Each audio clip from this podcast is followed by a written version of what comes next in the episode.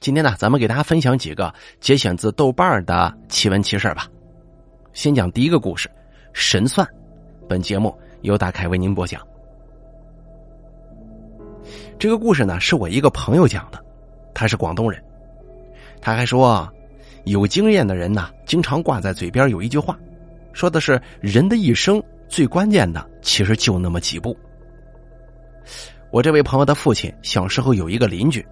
咱今天要说的事儿就是关于他的。这位邻居甲本来是个读书人，但当时啊，他生逢乱世，读书又有什么用呢？不得已之下，虎口于四方。那个时期啊，军阀混战比较多，一次乱兵过境，弄得他一贫如洗，只好到处流浪。好在这个人很聪明啊，又到底读过几年书，流浪之中居然把算命先生那一套给学会了。当然了，他这一套啊，主要是套别人的话。后来无意当中，他救了个老头老头就问他：“你是做什么的？”他就说：“我算命的。”老头给了他三枚铜钱，告诉他这个可以对他有帮助。当时他也没在意啊。不过这个人有一个优点，就是重情义，很精心的把这铜钱收好了，跟这个老头告了别。后来没过一年。当时这军阀某大帅去偷袭另一位大帅，在半道上啊，把凡是遇到的人都当奸细给抓起来，而甲呢，很不幸也在其中。被别人捉了之后呢，要么就充军了，要么就当苦力了。唯独他呢，戴着一副眼镜，这个某位大帅一看他就觉得不是个好东西，下令拖出去枪毙。甲在这个大急之下呀，喊了一声：“大帅，杀我你可别后悔。”这大帅一听愣了，甲这个时候也豁出去了，把算命的本事全都掏了出来，说的这位大帅是一愣一愣的。最后这个大帅就说：“行，我问问你，我这一仗该怎么打呀？”甲一听他也不懂兵法呀，怎么办呢？蒙吧，随便指了个方位就说：“大帅啊，你从这儿进攻，一定能获得胜利。”大帅一听，行，我就听你一回，就让部队掉头。没想到还真打了个胜仗呢。大帅这下子高兴坏了，哟，你还是个真有本事的人呢。行，你也别走了，留下来给我当副官吧。从那以后，甲就成了一名副官。要知道，聪明人呐，学什么都快。他出的主意确实比胡子出身的这个大帅强多了，最后渐渐做成了他的心腹。后来抗日战争。这位大帅虽说是个胡子出身啊，但是也不含糊，为国家立下大功。后来这位大帅还被升作师长呢。而战争走到后期呢，这位大帅啊就开始犯了难了，因为他要选边站呢，到底跟着哪边合适，还得靠这副官出主意。这回甲知道事情非常沉重，这近万弟兄的生命和前途啊，就在自己的一句话上了。这会儿他想起了那三个铜钱。回到屋里，他反复琢磨，这铜钱该怎么用呢？后来随手把一个铜钱一抛，带点开玩笑的性质，比方说投 A 阵营，那字儿在上；投 B 阵营，这个字呢就在下。后来这个铜钱的字就在上了。他本来是开玩笑之举嘛，就又扔了一会儿，可没想到还是如此。贾这会儿有点诧异了，反着说了一回，这回啊是字在下了。甲暗叫奇怪呀，但还是没跟大帅说这个事儿。第二天他想再试试的，结果发现铜钱只剩下两枚了，他这才狠了狠心，加上最近呢对这个形势的反复思考，终于去找到大帅，跟大帅商量好，哎，投 A 这边。结果不必说了，全国解放，大帅也算是起义有功的人员，而甲呢也跟着风光了一把。又过了几年，这个时候甲已经离开了军队，在广东定居了。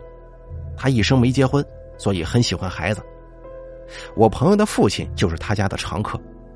那个时候他发现甲呀总是很不高兴，后来才知道当时的环境不是很好。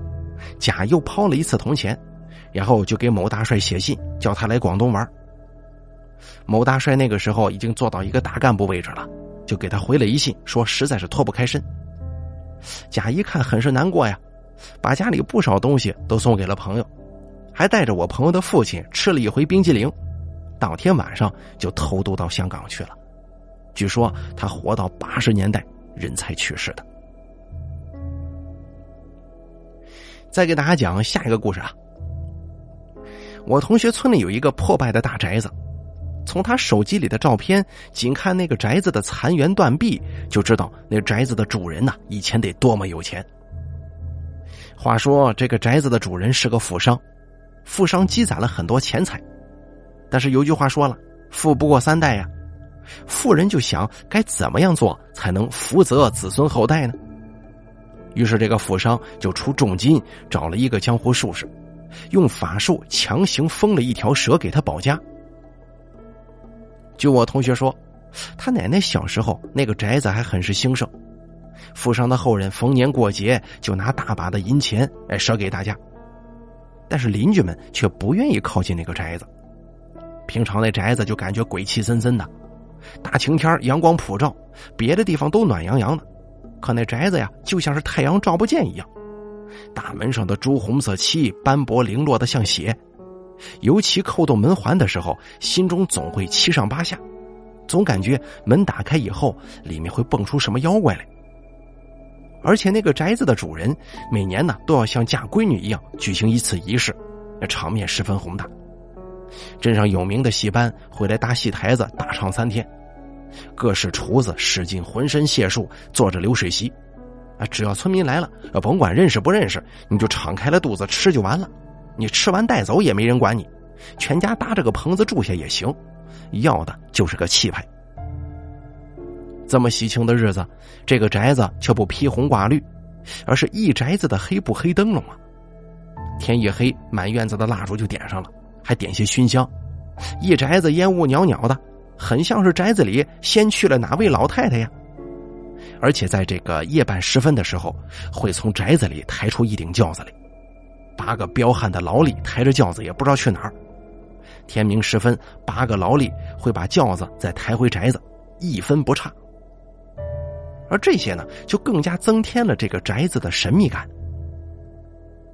日子一天天过去了，宅子仍旧十分兴旺，包括抗战时期都没有影响到它。可是万物都有尽头的。宅子始终无法逃脱衰败的命运。抗战稳定以后，迎来新中国，然后那个年代就来临了。哎，这个不贴了，大家应该懂啊。那个时候就反对一切封建迷信，这个宅子的兴旺很容易的就引起了当时人员的注意。他们认为能住这么大一房子的一定是地主阶级，于是呢，他们直接就到这个宅子门前喊话，让他出来受审。宅子的主人没开门。哎，当时几个人就怒了，这无声的沉默可就是反抗啊，不能容许。这些人就马上拿来镐头啊、铁锨呢，开始砸门。可是半个小时过去了，大门丝毫都没动静。接下来几个人开始转头砸墙了，砸得满头大汗，可是墙上连个土块都没能掉下来。这下子几个人慌了呀，扔掉手中的工具就跑回了队伍。而这群人的领头的那位，觉得这宅子不简单。但是里面的人誓死抵抗，这还是没见过的呀。于是就下令从墙头上爬进去，再次冲锋。而这回啊，很是顺利，没遇到啥阻力。几分钟以后，大家就在这个宅子里集合了。宅子的主人看见出现了不速之客，立马就走了过来。当时几个人上前就说：“你是不尊重我们。”接着就把他给反绑了。屋里其他人看见之后啊，吓得不敢出来呀。当时呢，就下令让手下去屋里搜这些资本物品，发现立即销毁。宅子主人家遭殃了，很多这个古画呀、古董啊，撕的撕，砸的砸，这金条、银元也都被搜出来了。搜完整个宅子，几个人过来报告，说在宅子的后方啊，发现一个贴着封条的院子，怀疑里头也有一些赃物。主人一听就说，里面啥也没有，是个空屋子，你们别去。可他越是这样说，大家伙就非得要搜搜不可。这么一群人呢，很快就到了院前了。其中有个人上前把这封条一下子给撕了下来，一脚踹开院门。可当时“呼”的一声，从院子里刮出了一股黑风，瞬间昏天黑地呀！满目的风沙，刮得人睁不开眼。而这个黑风来得快，去的也快，一下子就都没有了。几个人就当是打了个盹儿呗，继续往这个院里前行。而这个院子跟普通的院子没啥区别，就是院里挖了一个很大的水池，里面种满了荷花。院子里的花草茂盛，最里面有间屋子，估计是院子主人的卧房。里头呢跟普通房间也没啥区别，有床、梳妆台，还有各色衣物、首饰。当时前去搜索的几个人呢，觉得没啥意思，就打烂了屋子里的家具，毁了屋子里的首饰衣物，这扭着宅子主人就出了院子。那后头咱就不说了啊，反正挺没意思那一套。没过多久，这个宅子的主人就死掉了，那家眷呢也是死的死，散的散。昨天还很庞大的家业，瞬间就这么垮了，就只剩下宅子主人的老婆跟三个孩子，孤儿寡母的在破烂的宅子里生活。女人含辛茹苦的把三个孩子抚养大，老大去城里打工赚钱了，回家看望母亲，半路上遇到强盗，被谋财害了命。老二一下子受了刺激，傻了。老三上山上砍柴，被蛇咬了脚，为了活命，自己砍了几个脚趾，瘸了。老三也没离开村子，在村子里继续生活，娶媳妇生娃，但好像命运始终在跟他开玩笑似的。家里做什么就赔什么，种的庄稼只够糊口。婆娘生了第二个娃以后就病死了，大儿子是天生的残疾驼背，二儿子才九岁，下河游泳的时候淹死了。后来村里来了一个算命的，老三就过去算命，就说：“先生啊，您给我看看吧，我怎么命这么苦呢？”算命的一笑就说：“啊，你们的福分，你们的祖辈早就给你们用完了。”老三就问什么意思？算命的说：“你家祖辈曾经强行封了一条大蛇做家仙让大蛇给你家聚财挡灾。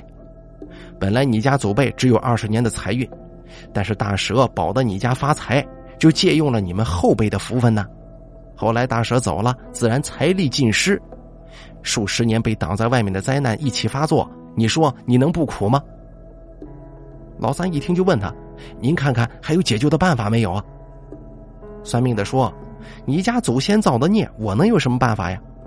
而且我告诉你，你家这苦难呢，还得再熬三代人才能熬完。”说完之后，算命的就走了。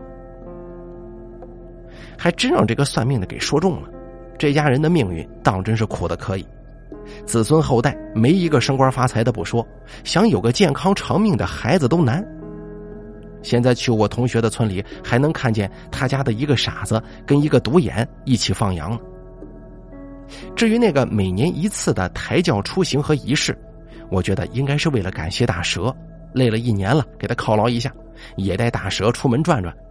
毕竟老宅在家里头也不舒服呀。为什么抬轿带大蛇出去，却不会放走大蛇呢？我想那轿子里估计啊，也是被下了什么禁咒。大蛇只要进了轿子，就没有任何法力，自然也逃不了嘛。再给大家讲下一个故事，这是我一个远房长辈讲的，我觉得他是在给我们上思想政治课呢。不过他说的是自己的亲眼所见，他亲眼所见的是他父亲的东家。要说他的父亲真是一位义仆啊，那样的东家居然也不离不弃。这位东家与他父亲的年纪差不多，稍长一些。从小他父亲呢就在这家工作。东家他父亲叫了一辈子大少爷。这大少爷是属于那种八旗子弟类型的，从本家人看来恨不得打死他。从外人来看，他是一个很和蔼可亲的人。总之啊，他是一个对谁都没有坏心眼的败家子儿。那个时候老爷还在世，大少爷的手段只能受限制的使用。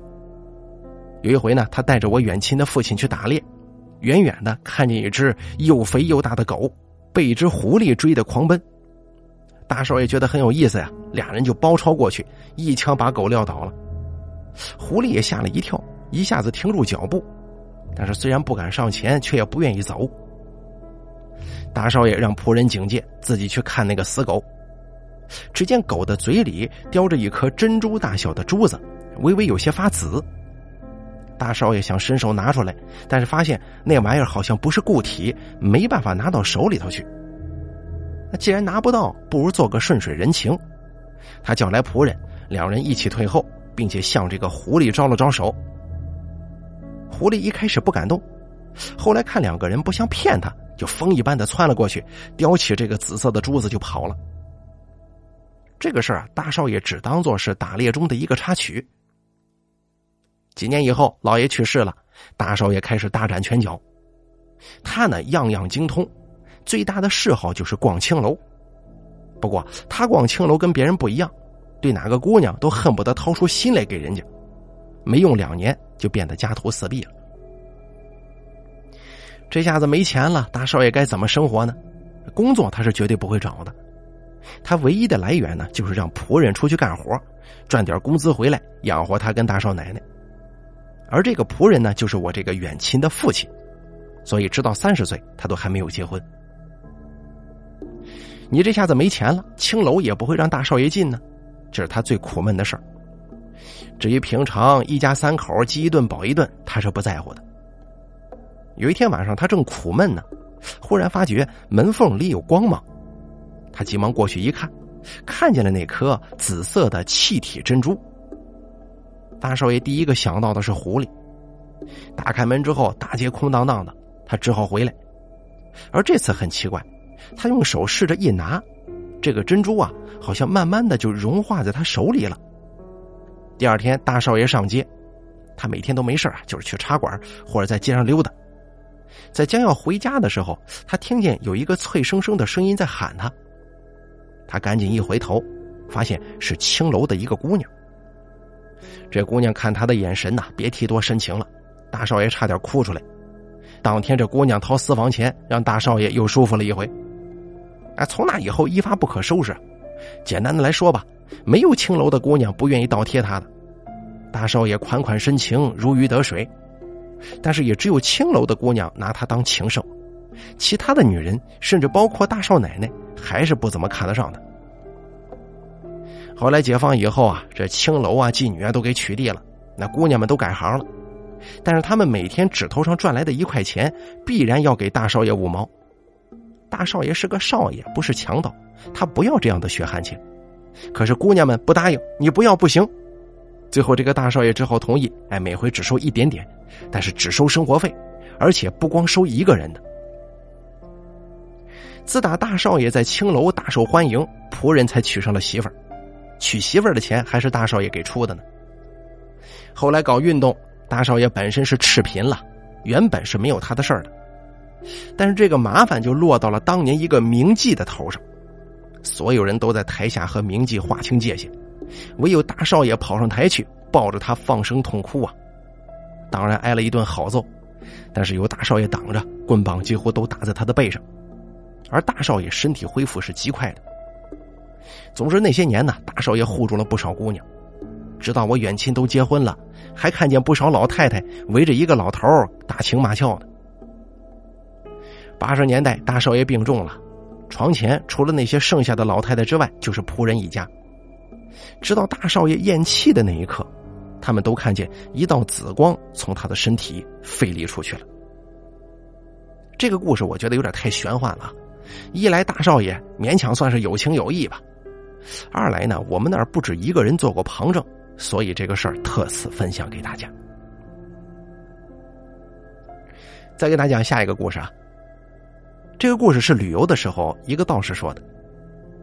这几年经常有关于发现太岁的报道，好像是一种真菌，但是这位道士呢却并不承认，他说不过是形状比较像罢了。哎，这话我信呢。古代笔记当中曾经有记载。太岁啊，就好像是一块肉一样的东西，但并不代表一块肉的都是太岁呀，要不然屠宰场不发财了吗？道士说，在道家现在发现的这些太岁，不过属于一种比较低级的草枝，而真正的太岁人轻易得不到，吃了确实可以力大无穷。他的师傅呢，在年轻的时候很希望自己能够强壮，就按照道观中的典籍到处寻找这些东西。二十年下来，真的发现了三次太岁，每次引他出土都得历经千难万险呢。不过他刚一出来，天空马上阴云四合，一声霹雳就把这太岁给震得粉碎。所以说他自始至终啊，只能看见也是得不着的。后来他就死心了。后来他就慢慢的领悟到，这二十年来，如果肯下功夫去修行的话，未必这效果会比吃太岁要差。修道之人呢，一定要禁忌投机取巧，所以对他的弟子规定，只许随缘，不可以特意的去找什么灵丹妙药。接下来呢，咱们继续往下讲下一个故事。我曾经在山野之间遇到一位道士，他呀清修的很辛苦，每天除了自己种一点粮食之外，剩下的时间都在修行。承他好意，留在他住的山洞里吃过一顿饭。他告诉我，自从他上辈五代开始就如此修行了，除非有所成就，除非是为了收徒，否则不许下山。原因呢？他上代那个道长甲，其实呢也是在城市里的道观中修行的，不过他们这一派啊属于道家的丹顶派，对于一些实用性的小法术会，但几乎从来不使用。也正是因为如此，道长甲很被城里的轻薄人士羞辱啊，说他你是一个道士，不算卦不画符，成天不就是浪费粮食吗？唯有一个人对这个道长甲很是不错。就是当地的县太爷，县太爷是个捐班，意思就是他不是科举出身的，但这个不代表他没学问呢。不但儒家经典他很精通，对道家思想也很有研究。他跟道长甲交谈过，认为道长甲很有道德，两个人呢就成了方外之交了。有几个无赖想占道长甲的道观庙产，这个无赖啊上头也有人，府里批下来之后啊，这庙产就是无赖的了。县太爷不惜亲自进省，对聂台说：“愿以顶戴来保道长甲是被冤枉的。”而这个聂台还算清正啊，判无赖败诉了。知府跟县太爷坐下仇，自然不必说啊。这道长甲对这位朋友很是感激，不过他觉得吧，自己一个出家之人，没什么能力报答一位朝廷官员。可谁成想，机会很快就来了。那年大旱呢。清朝时期遇到这样的旱灾，求雨也是县长的本职工作。他们要官袍顶戴，跪在龙王庙前，以朝廷大员的身份，请上天降下甘霖。在这个时候，他们绝对是弱势群体，一个应付不善，不但上司要怪罪，就连百姓也可以施以老拳呢。当时呢，的确有县长求雨被曝晒致死的记载。要说这位县太爷与道士甲的关系，请道长甲出来帮忙求雨，那是很自然的事但人家没这么做，接连好几天跪在庙门口，而他这个手无缚鸡之力的读书人元气大伤啊。有左右就问他：“您为什么不请道士呢？”县太爷说：“自己跟道士是朋友，既然知道道士修的是丹顶，那么你请他求雨，这不是为难人家吗？求不来，丢朋友的脸。”求得来损朋友的道啊，自己不能这么为人做事。道士甲一开始也很担心啊，要说他求雨虽然不专业，但到底也会一点。这次大旱他可知道，实在是上天降灾呀。不要说自己这种涉猎过的人员，就是专业修这一门的，求雨也是求不来的。要想求也行，但是代价极大。担心那几天没人来烦他。他稍微舒服了一些，注意力呢就转移到他朋友县太爷的身上了。可是这几天呢，县太爷都不成人形了。后来他无意之中得知县太爷不来找他的原因，哎呦，心中很是难受啊。第二天正午，县太爷跪在龙王庙前，被头上的太阳晒得好像都要烤出油来。他想啊，再有这么几天不用知府报仇，自己也就死完了。那完了就完了吧，省得受罪了。正在这么昏昏沉沉的时候，他恍惚之间听见周围的人群骚动，跟着有人走到他身旁，把他搀了起来。他定神一看，才看清来人正是道长甲。只见道长甲披发仗剑，扶着县太爷坐在庙檐之下，就此做法呀。不一会儿，天上起了乌云。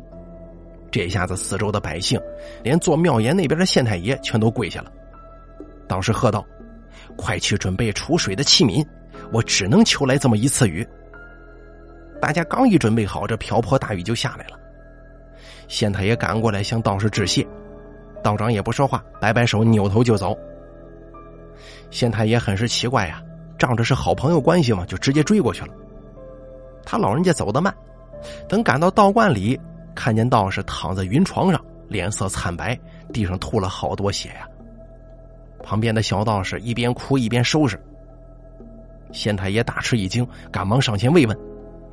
这道士就说了：“事到如今呐，我也不瞒你了。今天我逆天而行，阳寿已尽。我死了之后，这个徒弟如果不肯走，你一定要好生帮我管教他，并且一定要他入山修道，没有修成不可以出山，免得重蹈我的覆辙。”县太爷很是难过。说：“帮你要回庙产，只是依法办事，没想到你今天舍命相报啊！”道士说：“不然，要妙禅是小事你拿我当朋友，我就不能不拿你当朋友啊！”道士死了之后，果不其然，他徒弟不肯进山受那个苦啊，要为师傅守孝。县太爷辞职出家，成了小道士的师叔。那小道士没办法，只好随他进山了。他们就是我遇上的这位道士的前辈。这位道士说：“未成仙，先成人；女为悦己者容，士为知己者死。”啊！再给大家讲下一个故事。笔者我刚出国的时候啊，在一家东南亚老板开的餐馆里打工，听他说他的一个朋友啊是阴阳眼，可以看见一些不干净的东西。而那个人身边的人也是一些经常遇到怪事的人。有一回，那个人还是在读大学的时候，有一次考试前夜，在这个图书馆复习到很晚。他回家的时候，忽然就听他那朋友对他低声喊：“快走！”然后就飞一般的跑去自己的车那边。我老板认识他很久了，知道也许他又看见什么不干净的东西了，所以就紧紧跟着他，不敢说一句话。后来他朋友才告诉他，刚才停车场上空有很多阿飘在飞来飞去，不知在干些什么，所以最好要躲开。等他们进车的时候，点了好几次火，这个车都开不了。他朋友就说：“坏了，要出事被盯上了。”果不其然，他们车内的顶灯无缘无故的闪了一下。那开车跟坐车的朋友都知道啊，车里的那个灯啊是感应灯，一般都是关着的。什么时候会亮呢？就是有人开车门进来的时候，关上车门，这个灯又会灭。可那个时候车里只有他们两个人，门都是锁着的，什么东西能进来呀？这会儿大家知道了吧？于是他朋友就用眼神告诉他不要说话，不要做任何无谓的举动。那些好朋友们呢，有一点是很像动物的，他们一般不会主动攻击，可要是被发现你注意到他了。他要是觉得你比他厉害，他就逃走；不过他要是觉得你比他弱，就会主动进攻。啊，当然了，也有冷不丁搞偷袭的。但是这类偷袭的，要是发现你注意到他了，那自然从偷袭变成主动进攻嘛。于是两个人就装作没事人一样。